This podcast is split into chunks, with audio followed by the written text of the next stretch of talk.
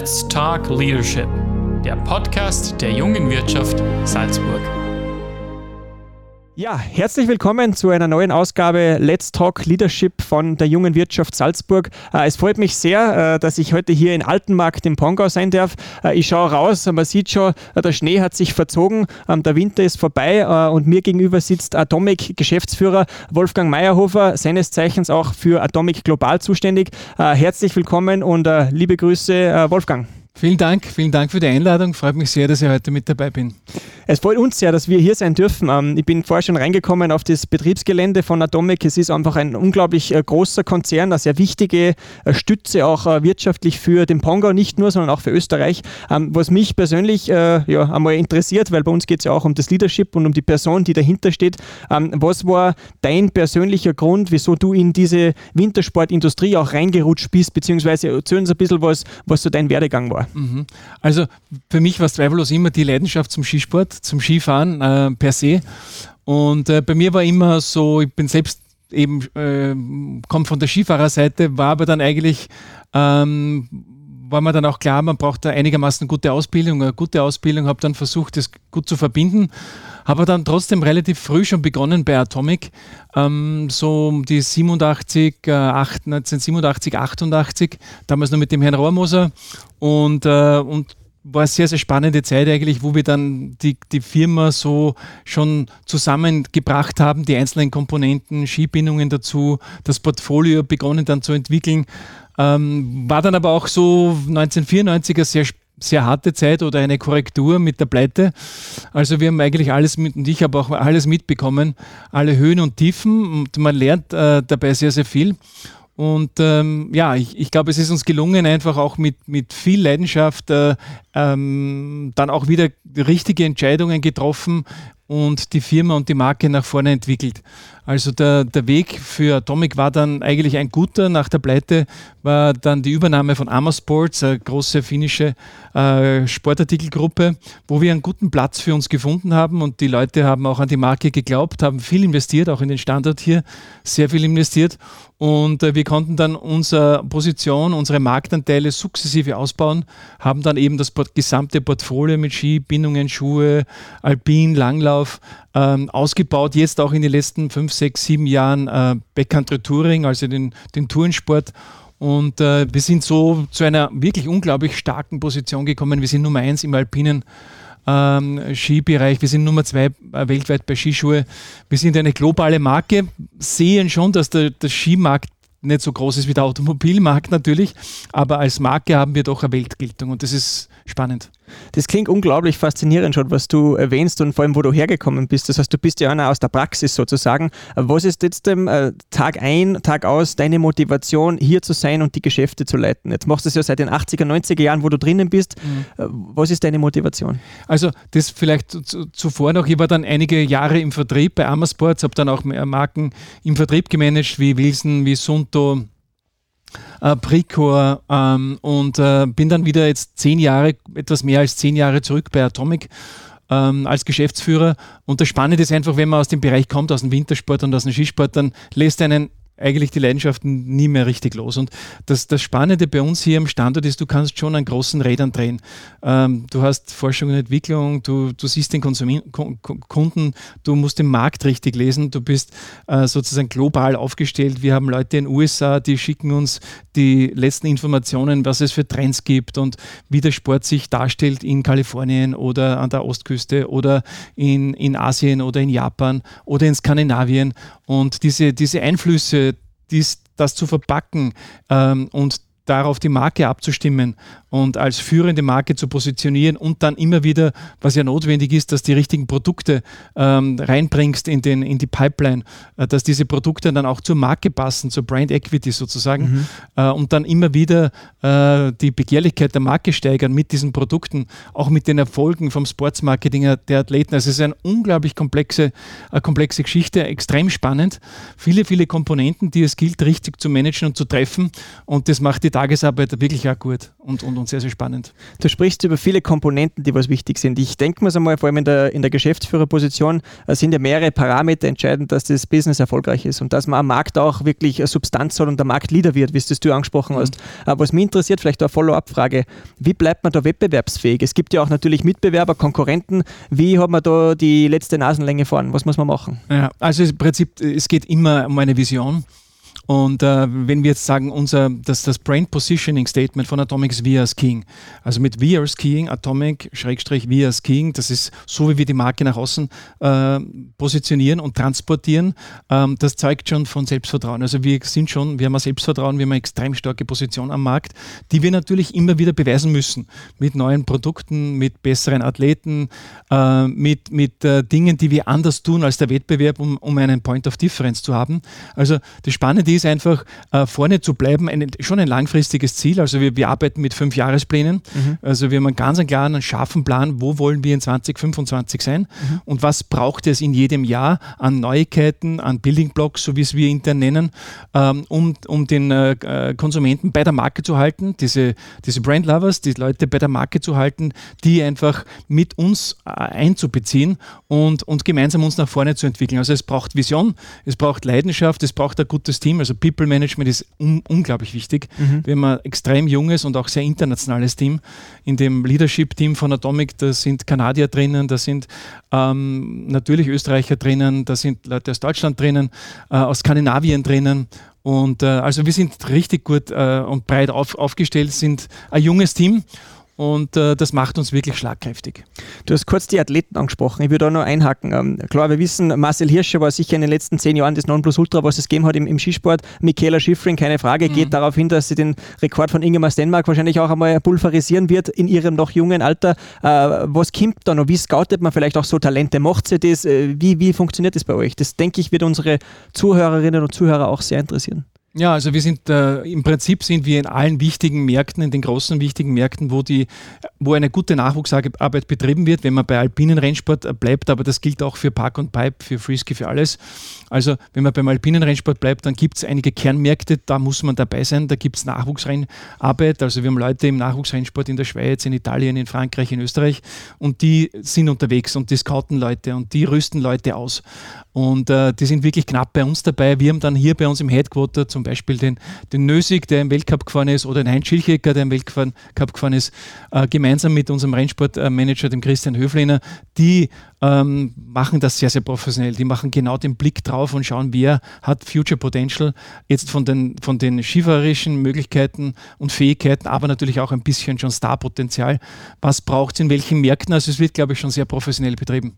Da habe hab ich absolut auch keinen Zweifel. Ähm, du hast das Team angesprochen ähm, und diese Building Blocks. Da will ich vielleicht noch ein bisschen nachhaken. Ähm, bei uns geht es ja im Podcast um, um das Leadership. Let's Talk Leadership.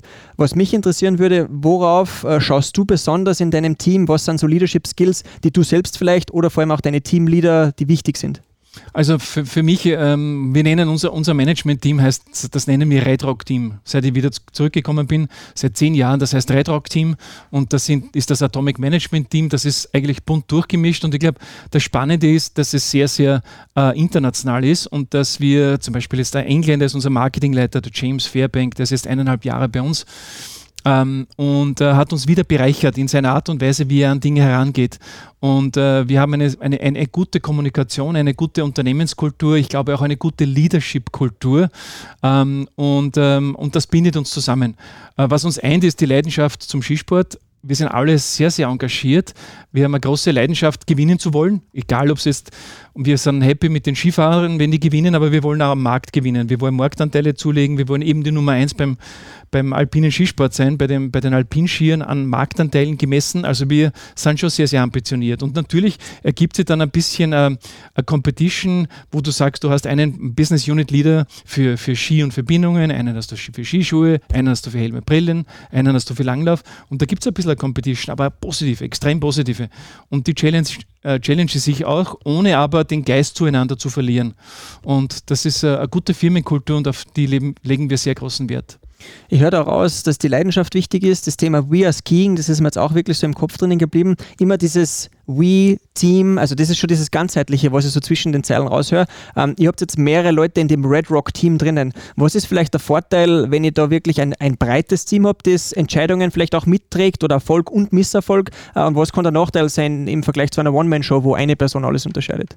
Ähm, also ich, ich glaube persönlich überhaupt nicht mehr in One-Man-Shows. Die Zeiten sind, sind zweifellos vorbei. Wir haben, jeder hat seine Fähigkeiten, jeder hat seine Talente und eigentlich mein, mein Job ist, dass ich aus jedem das Beste heraushole und dass ich jeder, jedem die Chance gebe, sich einzubringen und seine Idee ähm, auch, auch am Leben lasse und eher die Idee fördere.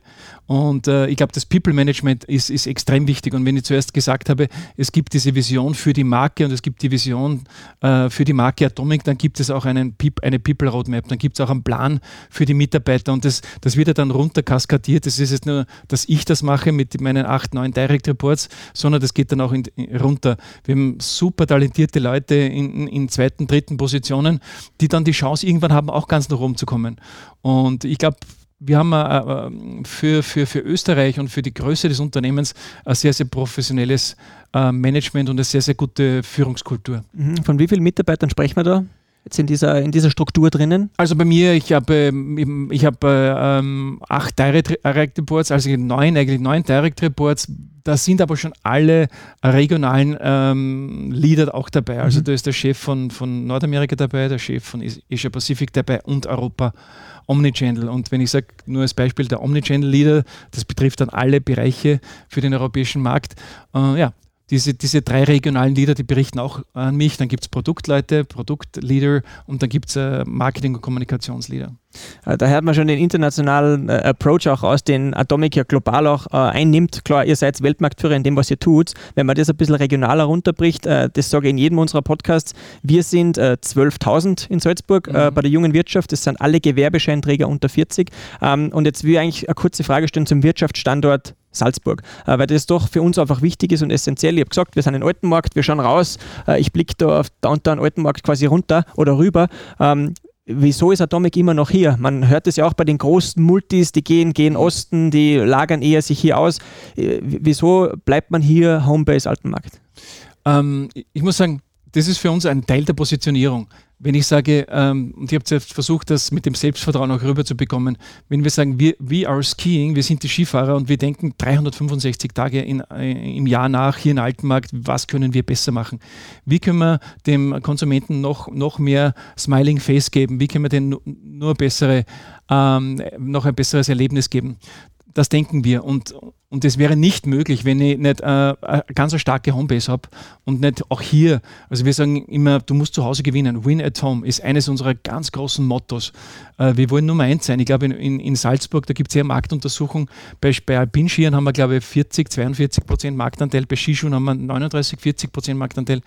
Ähm, also wir sind ganz, ganz klarer Führer. Und das, das tut uns aber gut, weil mit der Stärke, mit dem Rückgrat, das wir hier haben, gehen wir dann in die Märkte raus, nach Deutschland, in die Schweiz, nach Italien, nach Frankreich. Frankreich und wir multiplizieren das. Also wir können dann sozusagen diesen Erfolgsfall, den wir hier kreieren, und wir sind hier mitten in die Berge, das ist ein großes Skigebiet, Österreich ist ein großer Markt.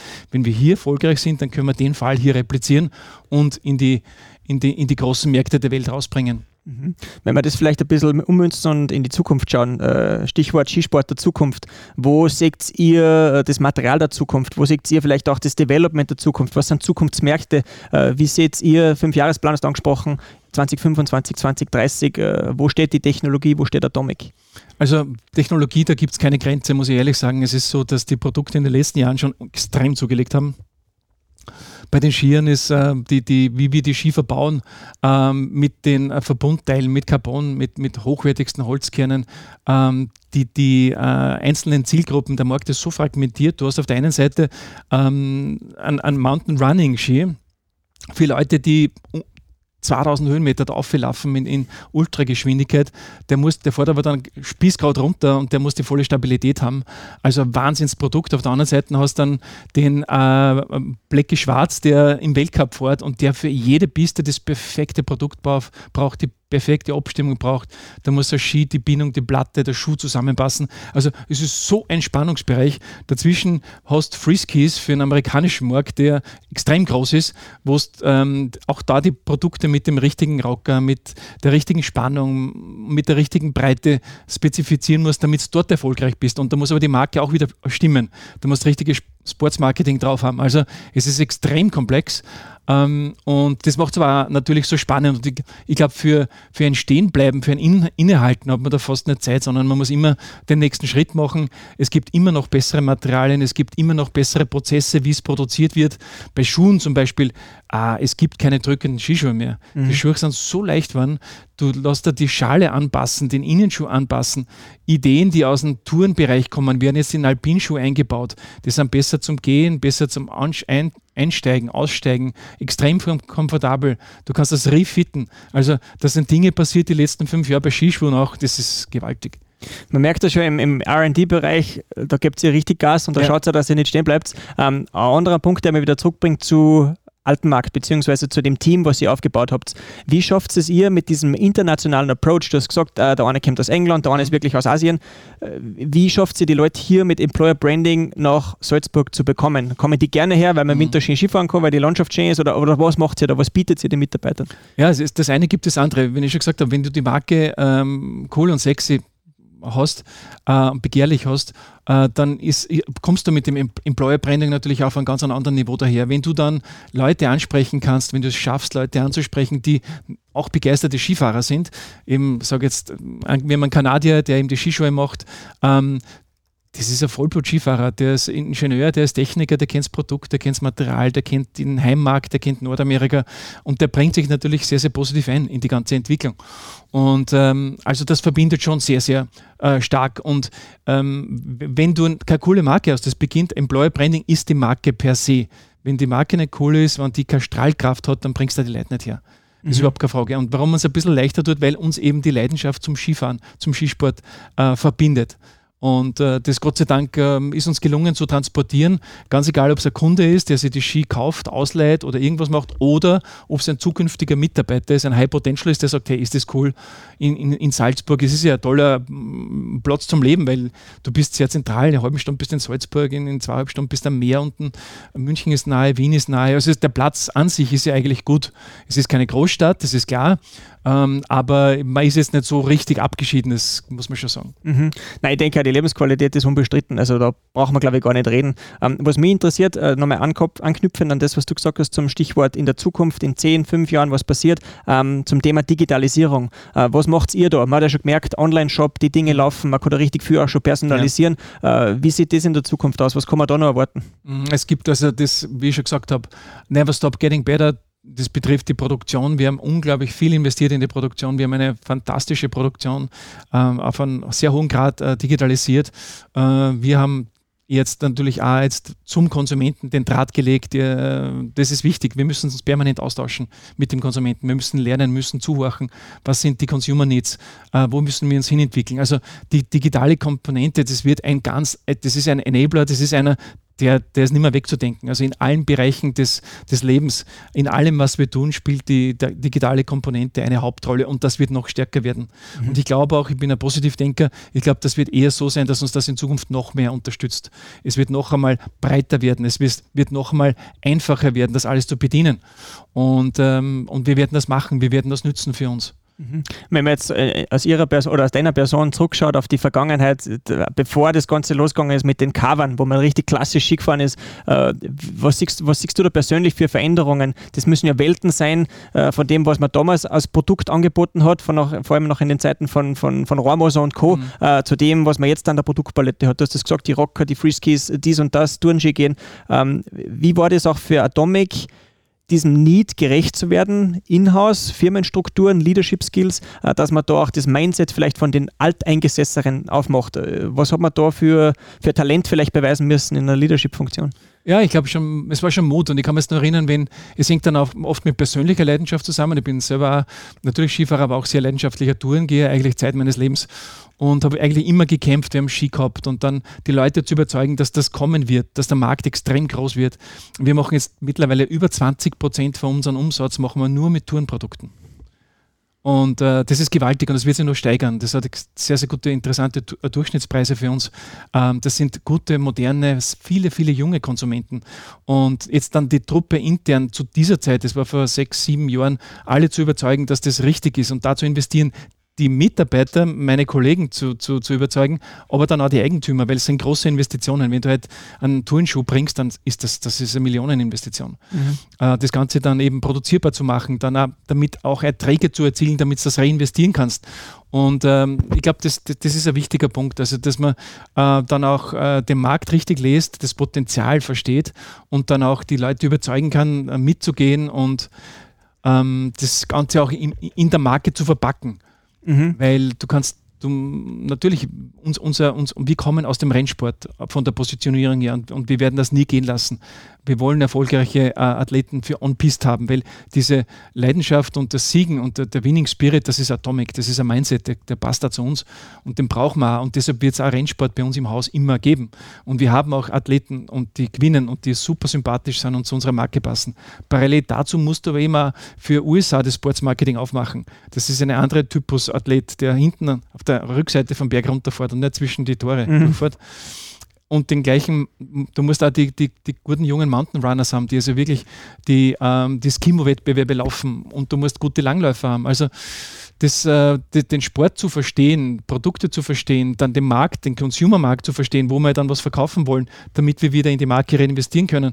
Das ist ähm, eine Geschichte, die extrem spannend ist und diese Leidenschaft teilen wir in dem, in dem, in dem Team hier und das hält uns auch zusammen. Äh, auf das Thema Mut will ich nochmal zu sprechen kommen, weil das hast du gerade so angesprochen, das ist für mich ganz ein wichtiger Faktor und ein wichtiger Wert auch in der, im Führungsstil. Ähm, aber du hast erwähnt, Potenziale verstehen, die Märkte verstehen. Äh, vielleicht nochmal Stichwort äh, USA ähm, und, und, und das Stichwort Rennsport. Jetzt wissen wir, das nächste große Ereignis ist Olympia nächstes Jahr, wo wir in, in, in China drüben sind. Ähm, danach Olympia, vermutlich, also Olympia dann in, in Milano Cortina und vermutlich dann 2030 Amerika, Salt Lake City ist eine Möglichkeit, könnte sein. wie wichtig ist schaut ihr dann auch oder wie sehr schaut ihr auch auf den Weltcup an sich, wie sich der weiterentwickelt, wo neue Rennen aufgemacht werden, damit ihr vielleicht eure Strategie für den mhm. Markt auch dahingehend anpasst? Also wir, wir, wir bringen uns ein, also ich bin selber sehr lange dabei und, und komme auch eher von der Seite und äh, wir versuchen uns da wirklich eben gestalterisch und positiv einzubringen. Mir fällt jetzt nur jetzt zum Beispiel diese Rennen in Killington an der Ostküste bei den, von den Mädels ein und äh, das wir haben gekämpft dafür, weil wir den Markt kennen und gesagt haben, hey, lasst uns die Rennen an der Ostküste machen. Espen ist ein super cooler Skiort und da haben wir nie irgendwo richtig viel Zuschauer hinbracht, weil das ist Rich and Famous und das andere Zielgruppe etc. Und da haben wir nicht den Pool drauf braucht. Und dann haben wir wirklich auch immer gedrückt über, über einen amerikanischen Skiverband, der dann sozusagen die, die Hoheit auch als, als Veranstalter hält. Lasst uns die Ostküste probieren und lasst uns Killington probieren, weil wir wussten, das ist äh, drei Stunden von Boston mit dem Auto weg und da gibt es viele kleine Skiclubs, verrückte Leute, crazy mit, mit Skiracing das haben wir geschafft und jetzt ist das das Beste, eigentlich eines der besten, wenn nicht das beste Damenrennen. Und, und so, wo, so bringen wir uns ein. Also wir versuchen dann schon, die Dinge zusammenzubringen und dann die Dinge so zu tun, dass es für uns Sinn macht, aber natürlich auch für die, für die, äh, für die FIS mhm. und für die Landesverbände, weil es muss ja alles zusammenpassen. Ja. Wenn es für uns nicht erfolgreich ist und wir den Payback nicht bekommen, dann wird es keine langfristige Zukunft geben. Und so bringen, so bringen wir uns ein in, in allen Bereichen. Mhm, und das ist ja, glaube ich, das, was das Skifahren ausmacht, oder? Wenn man wirklich Emotionen und gute Bilder auch kommuniziert über den TV, weil das ist ja de facto immer noch auch das wichtigste Medium, mhm. ähm, was Spitzensport und nicht nur den Wintersport auch in dem Fall äh, auch weiterträgt. Ähm, ja, jetzt würde ich gerne mal auf das Thema Mut äh, zu sprechen kommen. Mhm. Ähm, es gibt verschiedene unternehmerische Werte und das haben wir auch schon angesprochen mit We Are Skiing und wofür ihr steht. Aber was würdest äh, du vor allem sagen, sind wichtige äh, Attribute, die jetzt nicht nur Atomic auszeichnen, sondern vielleicht auch dich persönlich natürlich neben dem unternehmerischen äh, Mut, den ihr auch gegenüber euren Stakeholdern habt, die Verpflichtung, die Verantwortung, was würdest du sagen, zeichnet dich aus? Zwei, drei Punkte.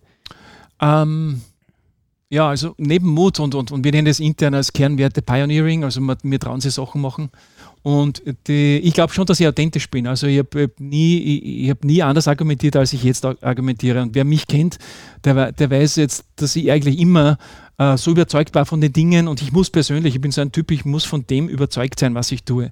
Wenn ich das nicht wäre, hätte ich keine Chance, das an meine Teams, an, an, an uns alle rüberzubringen, an die Vertriebsteams in den USA oder in Japan oder irgendwie. Ich muss wirklich persönlich überzeugt sein, dass das funktioniert, dass das erfolgreich sein wird und dass wir uns alle in zwei, drei, vier Jahren über diese Erfolge freuen können. Und ähm, das, das ist Überzeugtsein und das Potenzial zu erkennen und die Leute zu begeistern und mitzunehmen auf die Reise, das finde ich ein extrem wichtiger Punkt. Also wenn es dir nicht gelingt, dass die Leute mitnimmst und gerade wenn du auch global bist, so wie wir, du musst den, das Team in den USA überzeugen können, das Team in Frankreich, dass sie mitgehen, das Verständnis haben und bereit sein, die extra Meile zu gehen äh, für die Idee.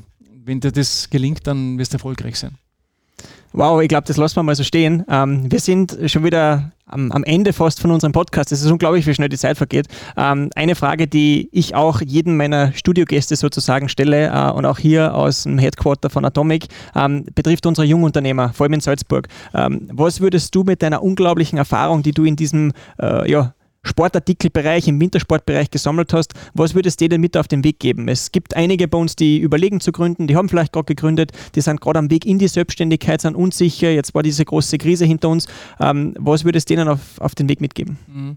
Also du brauchst Leidenschaft auf jeden Fall, du brauchst äh, dieses Consumer-Centric, du musst diesen Konsumenten, den, wenn ich sage Konsumenten verstehen, dann meine ich den Markt verstehen. Also du musst sozusagen Leidenschaft für deine Geschäftsidee haben. Wenn du jetzt einen Incubator hast oder ein Startup hast, dann musst du Leidenschaft haben und das lieben, was du tust. Wenn du dann äh, den Markt verstehst, den Konsumenten verstehst und das Potenzial dahinter verstehst, dann kannst du einen Business Case aufbauen. Und dann kannst du sagen, okay, was ist mein Kern? Und immer bei dem beginnen, was du gut kannst, wo du eine, eine starke Position hast. Und aus diesem, aus diesem Feld der Stärke, aus diesem Kern, aus dem Core, kannst du was anderes entwickeln. Dann kannst du nach vorne gehen und kannst den nächsten Kreis nehmen und den nächsten Kreis nehmen so wie ich das Beispiel gebracht habe, dass du sagst, du, du, musst im Heimmarkt stark sein. Du musst irgendwo am Punkt setzen und sagen, okay, das ist dein Referenzpunkt und, und das gibt dir das Rückgrat, um zu beschleunigen, um, um andere Märkte zu gewinnen, um neue Dinge zu tun. Aber du musst irgendwo am Point of Power, am Point of Strength äh, haben. Äh, wenn das auch noch ein Point of Difference ist, dann mhm. hilfst du noch mehr im Wettbewerb. Aber das ist ein sehr, sehr wichtiger Punkt, äh, wichtiger Punkt wenn du startest. Mhm. Das brauchst du. Ähm, da will ich kurze Follow-up-Frage noch stellen. Du hast gesprochen von Leidenschaft, den Markt verstehen, äh, das ist die, Stichwort Inkubator. Ähm, was ich dafür raushöre, klar, einerseits ist das Know-how, den Markt zu verstehen, auch zu wissen, was ist mein Produkt. Andererseits, das Thema Leidenschaft sind doch ein bisschen so Soft Skills, People Management. Mhm. Wie würdest du die Gewichtung sehen? Wie wichtig sind für dich persönlich auch im Leadership-Style das Thema Soft Skills, Self-Awareness und so weiter? Mhm. Ja, das ist extrem wichtig, weil ähm, man muss, man muss ähm, zuhören können. Also zum Beispiel Listen, Learn, Lead, das ist für mich, ähm, du musst zuhören können. Wenn du nicht zuhören kannst, dann kannst du es nicht lernen und, und, und, und übersetzen für dich und für deine Firma und für, für deine Company. Und erst wenn du das richtig geschafft hast, dann kannst du das in Leadership über, über, über ähm, bringen und, und, und, und transformieren. Also Listen, Learn, Lead habe ich da bei mir am Schreibtisch so groß draufstehen. Ich muss zuhören können, ich muss dem die Chance geben, sie zu artikulieren und dann muss ich sagen, okay, ähm, was lerne ich jetzt aus dieser Situation? Gut, schlecht? Und dann aus der Situation kann ich Leadership entwickeln. Das ist für mich ganz ein, ein wichtiger, wichtiger Punkt. Wow, also ich habe schon gemerkt, mir gegenüber sitzt ein, ein, ein wahrer Leader mit brutal viel Erfahrung und ja, einem unglaublichen Know-how. Äh, ich glaube, da können sehr viele unserer Zuhörerinnen und Zuhörer sich einiges rausziehen und mitnehmen. Ähm, ja, ich bedanke mich vielmals für diese unglaubliche informative halbe Stunde. Ähm, vielen Dank, lieber Wolfgang. Danke für die Zeit. Gerne. Danke vielmals für die Einladung. Alles Gute. Dankeschön.